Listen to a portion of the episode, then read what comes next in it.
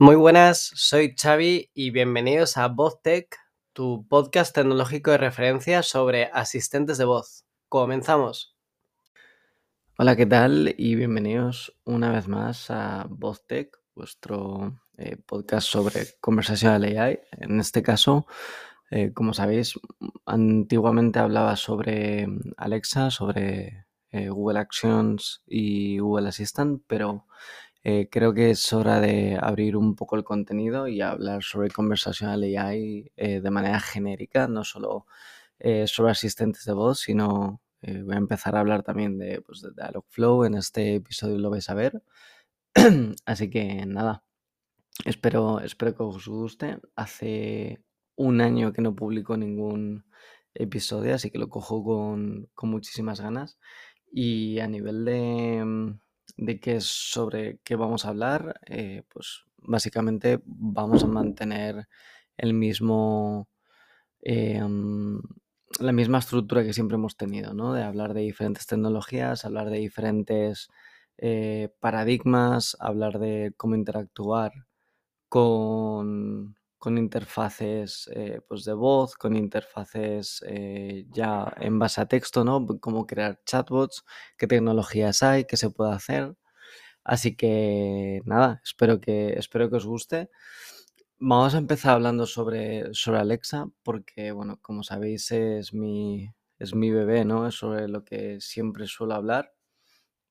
Y creo que también eh, durante este 2022 han habido bastantes novedades, eh, sobre todo ha habido eh, pues cambios en la manera de desarrollar las Alexa Skills, sobre todo en la parte web. Así que bueno, pues eso. Para recordar, para los que me estáis escuchando por, por primera vez, bueno, que sepáis que, que es una Alexa Skill. Una Alexa Skill es una aplicación que se puede ejecutar en los, los Amazon Echo, ¿vale? Bueno, Amazon Echo, Echo Show, en los Fire TV, ¿vale? En todos los dispositivos que tengan Alexa eh, metidos. Y, y, bueno, lo que hacen es añadirle funcionalidad, ¿no? Al, al, al, asistente de voz. El asistente de voz, como sabéis, sabe muchas cosas, pero no sabe todo. Y Amazon, de cierta manera, ha abierto a nosotros los desarrolladores para que creemos aplicaciones de voz, ¿vale? Esto es para la gente que, no nos ha escuchado nunca y siempre es importante. hay una de las cosas que me parece bastante interesante dentro de los asistentes de voz es que se pueden desarrollar videojuegos, ¿vale? Videojuegos donde la interacción principal es el, es, la voz y la verdad es que es bastante curioso, porque son interacciones y maneras de jugar que son totalmente nuevas eh, y bastante inmersivas y la verdad es que yo lo recomiendo, esa experiencia es súper buena. Si queremos desarrollar videojuegos para los asistentes de voz, em, a nivel gráfico siempre se nos da, en la, parte de, Alexa, siempre se nos da em, dos opciones, ¿vale? ¿Cuáles son estas dos opciones? La primera es el, Alexa Presentation Language, que es un pseudo lenguaje que ha inventado Amazon, es parecido, digamos, a HTML, CSS, etcétera, pero con una estructura de JSON, ¿vale?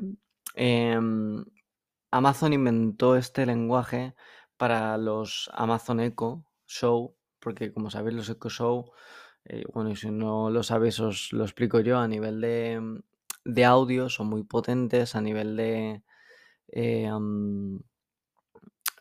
de potencia auditiva son bastante buenos y de calidad, pero a nivel de procesador son bastante básicos. Eso lo notaréis cuando estéis interactuando con ellos, eh, pulsando eh, botones en la pantalla y tal, veréis que, pues, que no son muy potentes. ¿Vale? Entonces, de, es por esto porque inventó a APL, ¿vale? Lo que te ayuda a APL es que a la manera, o sea, bueno, te puedes crear botones, puedes crear eh, fondos, puedes crear layouts, eh, puedes crear todo lo que necesites para tu Alexa Skill, pero eh, a nivel de renderizar el dispositivo, pues lo hace de una manera digamos, más liviana, ¿no?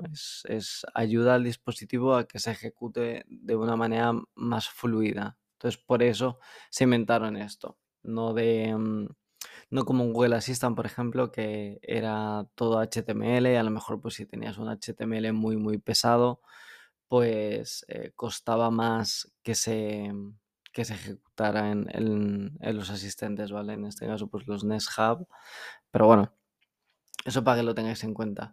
Esto es una de las opciones. Eh, tenéis toda la, toda la documentación en la página web de, desarrolladores de Alexa, eh, de cómo crear, eh, se llaman documentos APL, pues son documentos JSON. Así que eso lo tenéis ahí disponible.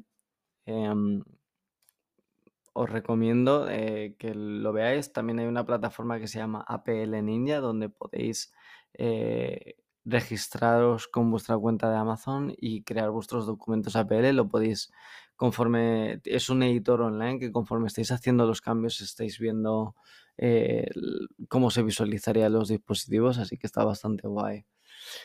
La otra manera que hay para poder desarrollar videojuegos es a través de la web API for Games. Bien es cierto que APL para mm, eh, pues algo básico, ¿no? Pues una botonera con un fondo de pantalla y todo esto es bastante sencillo.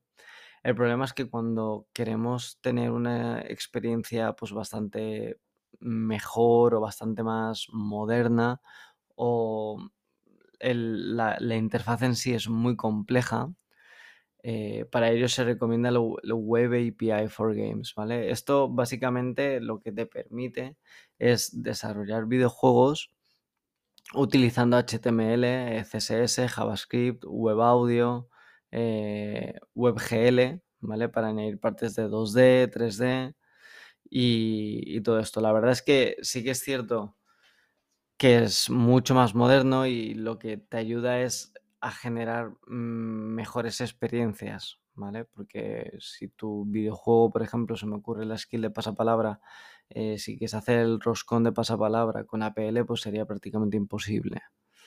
Entonces, em, aún así, eh, como os he dicho antes del tema de performance y todo eso es bastante bueno, hay que tener en cuenta que los ecosons no son muy potentes, así que todo lo que se desarrolle pues tiene que estar súper optimizado, ¿vale? Si se utiliza la parte de Web API for Games.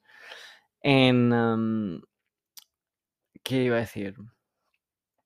Así, ah, el, en la parte de Web API for Games, pues se puede utilizar, como os he dicho, eh, herramientas como por ejemplo WebRTC, si queréis hacer eh, real-time communication entre diferentes aplicaciones, por ejemplo, entre el Fire TV y, el, y, vuestros teléfonos móviles.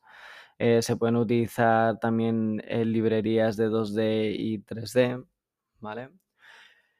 Pero el único inconveniente es que la parte de Web API for Games solo está disponible para los, eh, las skills que son de tipo videojuego, ¿vale?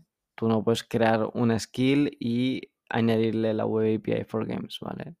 Em, a la manera de desarrollar sí que el paradigma cambia bastante, pero en el momento te haces, eh, digamos, a este paradigma, a la manera de desarrollar juegos es bastante sencillo.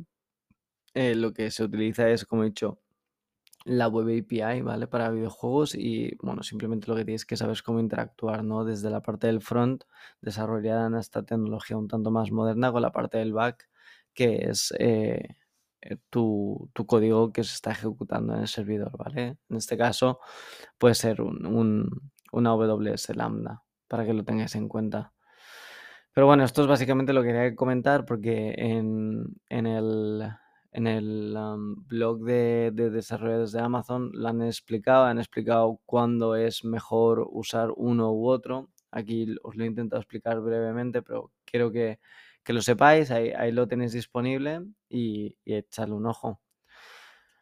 Cambiando de tema, eh, sí que me gustaría recalcar que el proceso de creación de skills desde la Developer Console ha variado un poco a nivel de interfaz gráfica eh, yo me acuerdo que en su día eh, participé en el, en el estudio eh, de, desde la parte de diseño gráfico del equipo de Alexa y ya lo han sacado, así que estoy bastante contento porque han tomado, han tenido en cuenta un montón de feedback que yo les, que les di.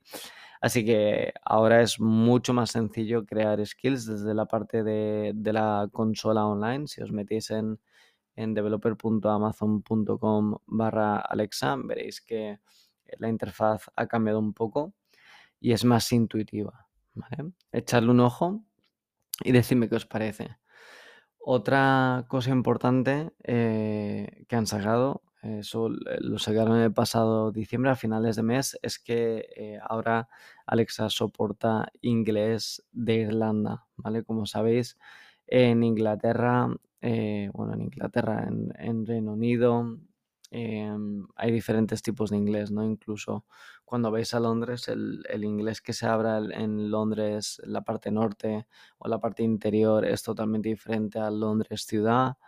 Em, es algo que, varía mucho, no es el mismo inglés, por ejemplo, el de, el de Inglaterra que el de Escocia, que el de Irlanda del Norte, que el de Irlanda, cambian bastante.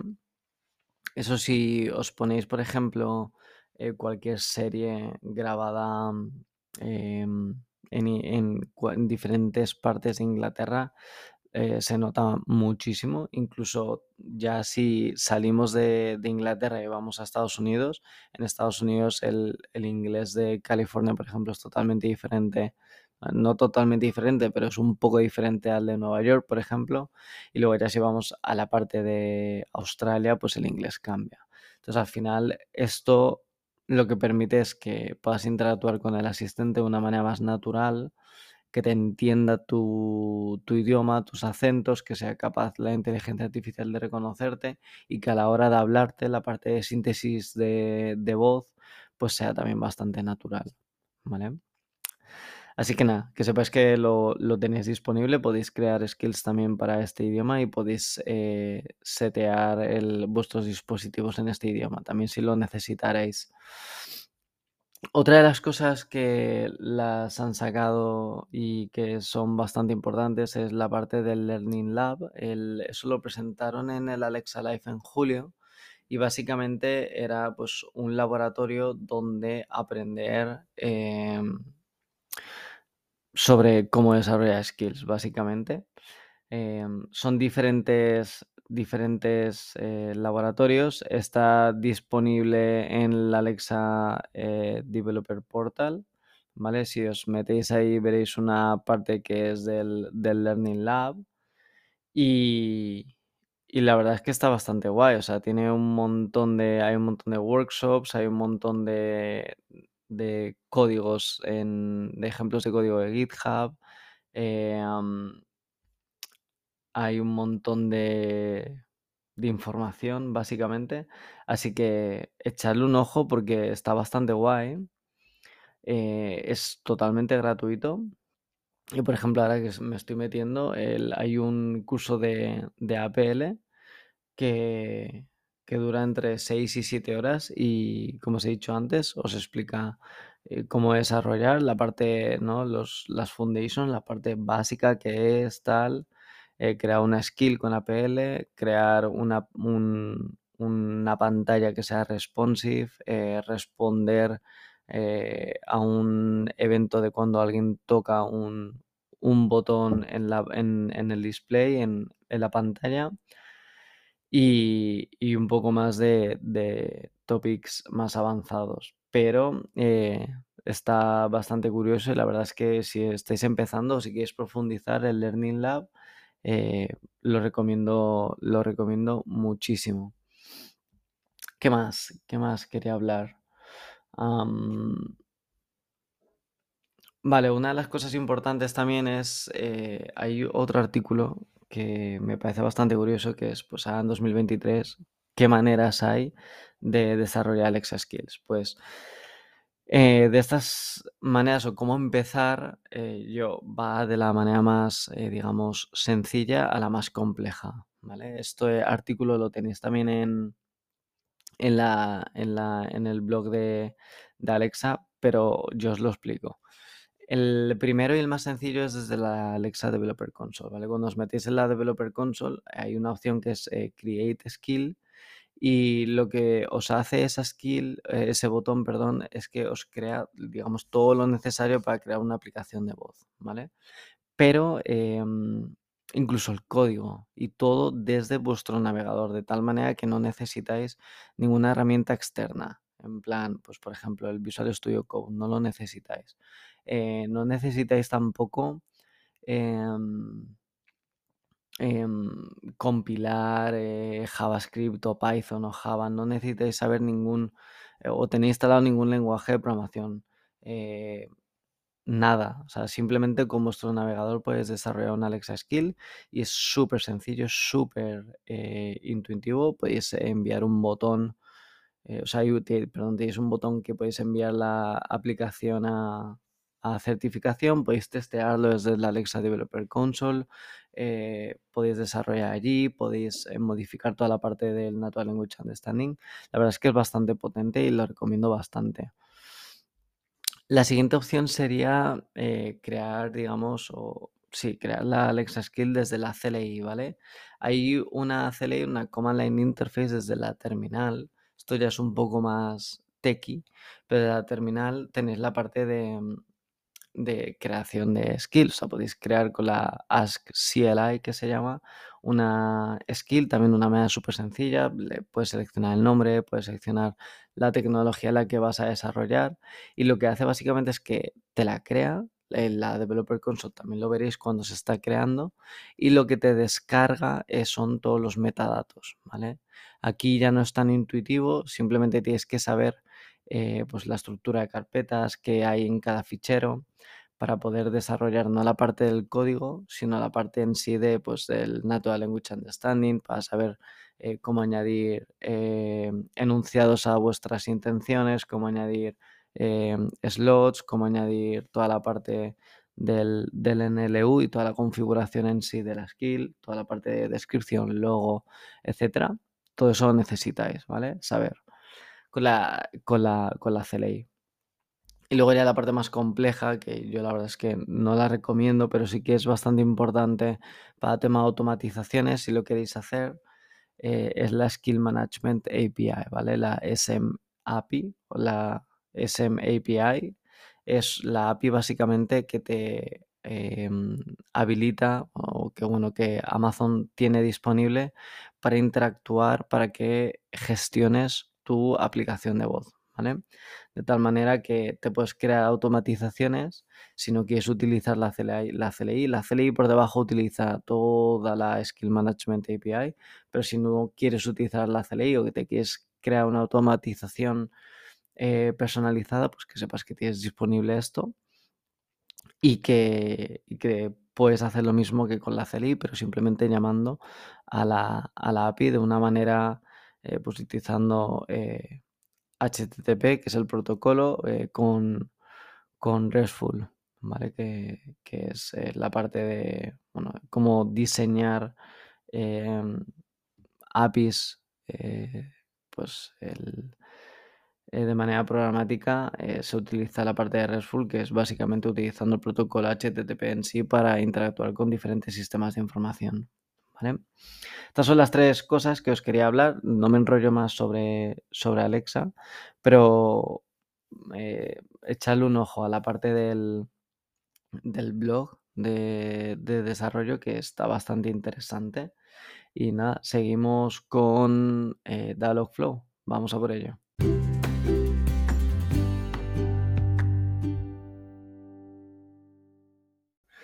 Bueno, como os he comentado, el siguiente tema que vamos a hablar y que seguiré hablando en todos los episodios es sobre Dialogflow. La verdad es que, bueno, como sabéis, antiguamente eh, hablaba sobre Google Assistant, pero desgraciadamente eh, las acciones de Google las van a retirar el, el 1 de junio, así que no se recomienda eh, que desarrolléis eh, Google Actions. Como sabéis, eh, Google Actions, y si no sabéis, bueno, os lo explico, son las aplicaciones de voz para el, asistente de voz para, de Google, para Google Assistant. Em, por un cambio a nivel de estrategia de negocio, pues básicamente han decidido retirarlas y el 1 de junio es cuando se va a retirar todas las Google Actions, toda la parte de eh, la plataforma, las Google Action, la Google Action Console, toda la plataforma online, todo lo van a retirar. Desgraciadamente, la verdad es que es una noticia muy triste porque era bastante potente. Pero bueno, em, cambio de negocio. A día de hoy, ¿cómo se puede desarrollar para Google Assistant? Pues de la única manera que se puede desarrollar es desde la parte de Google App Actions, que es eh, pues añadir un módulo a vuestras aplicaciones de Android, ¿vale? En las, aplicaciones de Android y Google Assistant em, y las Google App Actions básicamente lo que te hace es que cuando instalas una aplicación de Android te añade funcionalidad al asistente, ¿vale? Es como el Siri Kit para Siri, de tal manera que cuando, por ejemplo, si estéis desarrollando una aplicación de notas y le añadís en la parte de Google App Actions, podéis añadir notas vía el asistente de voz, ¿vale? Con vuestro móvil cuando instaláis la aplicación, ¿vale? Tienen un montón de intents, de built-in intents, que es bastante potente también.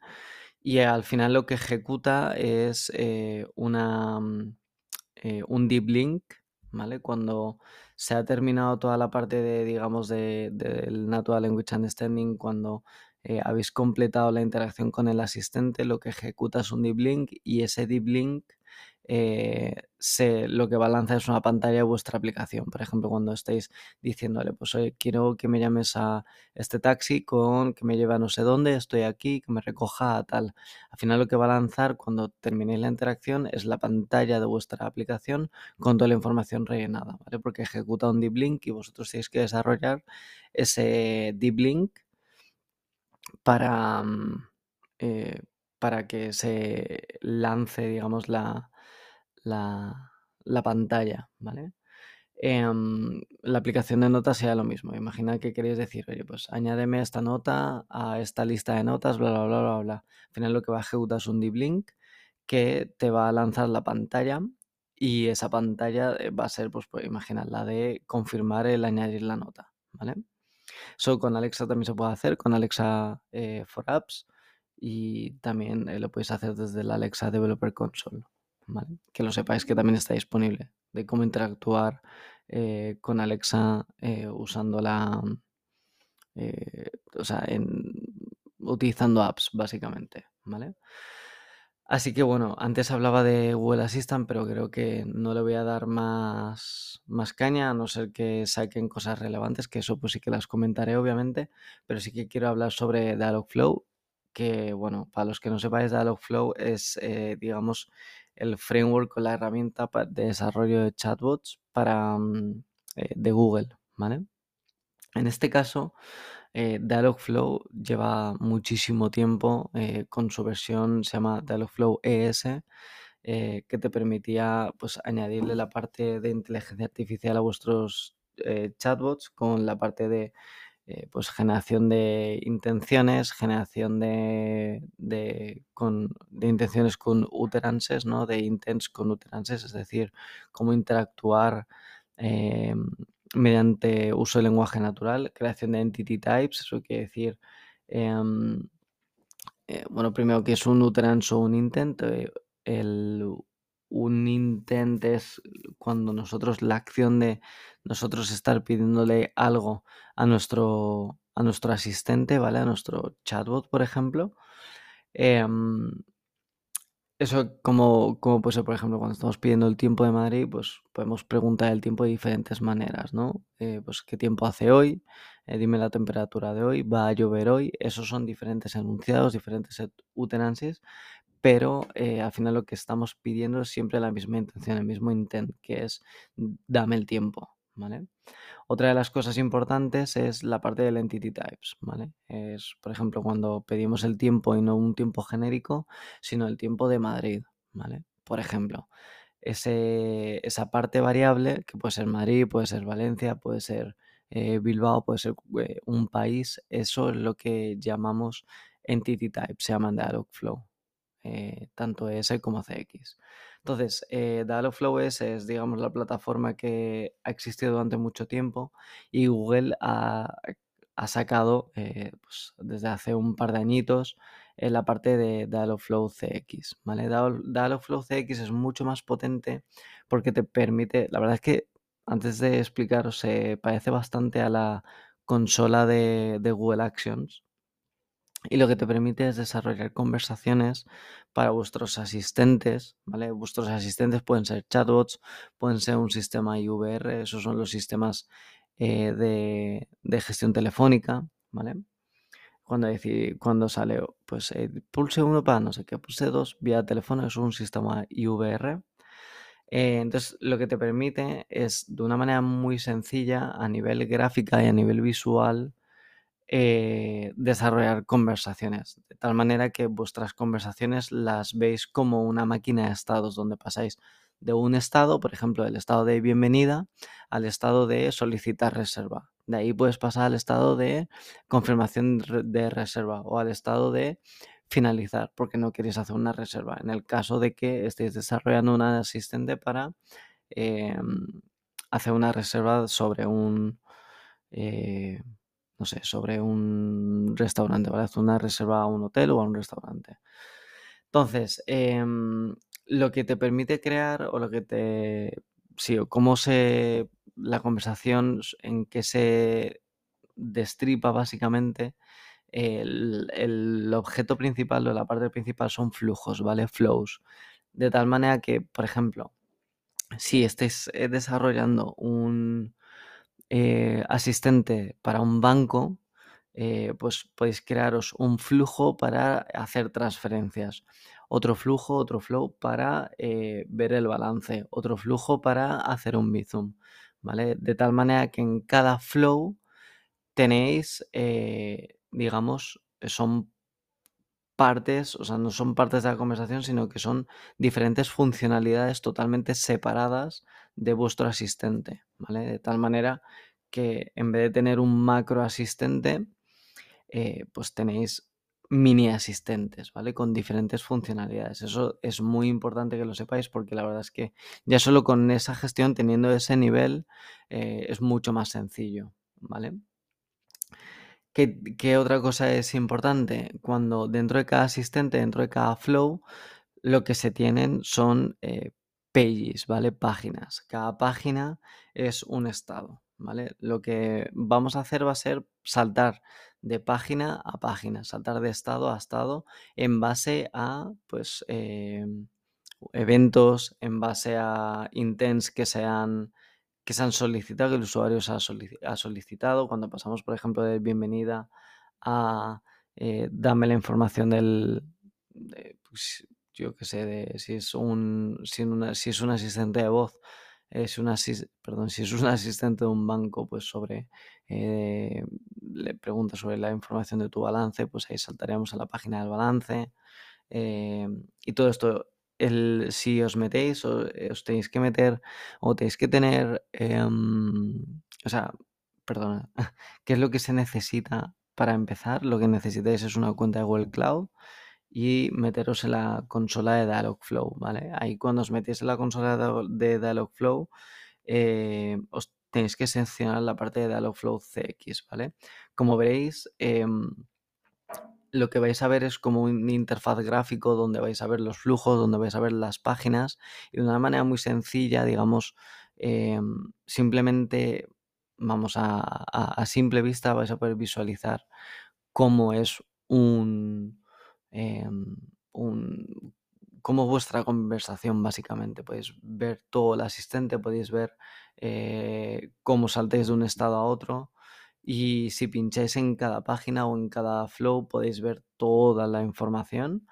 Y bueno, es bastante sencillo. Luego a la hora, cuando tengáis vuestro asistente hecho, podéis desplegarlo eh, de una manera muy sencilla también. Eh, tienen diferentes integraciones, tiene integración la suya propia, que es un, la típica bolita del chat web. Eh, podéis eh, integrarlo con Facebook Messenger, podéis integrarlo con, em, no sé, diferentes plataformas, con Twilio, con Lime, por ejemplo, podéis crearos las vuestras propias, por ejemplo, con, con Slack, eh, con Telegram, todo eso lo podéis hacer de una manera súper, súper sencilla.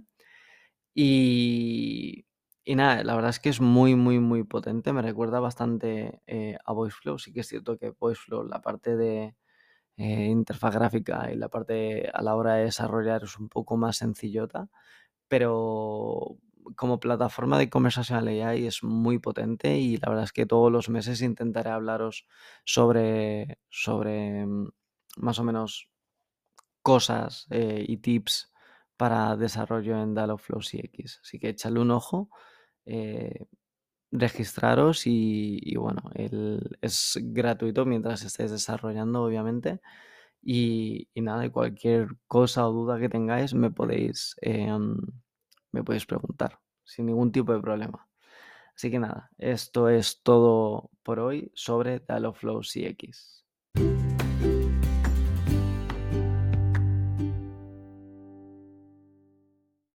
Y nada, hasta aquí el episodio de hoy. Espero que os haya gustado. Eh, la idea es volver a retomar estos eh, episodios mensualmente. Y, y nada, eh, si queréis contactar conmigo, ya sabéis que lo podéis hacer a través de las redes sociales, arroba chavidop. Eh, tenéis también un montón de recursos en mi, en mi GitHub, hay un montón de ejemplos, un montón de códigos, de, de samples. También eh, en YouTube podéis ver un montón de workshops, un montón de, laboratorios que hago y que subo. Eh, en mi página personal, en chavidop.me, podéis ver un montón de artículos que escribo también. Em, tengo un libro publicado sobre Alexa que se llama em, La revolución de Alexa y en inglés eh, The Alexa Revolution, así que también echadle un ojo y nada, espero que os haya gustado y nos vemos en el siguiente capítulo. Chao, chao.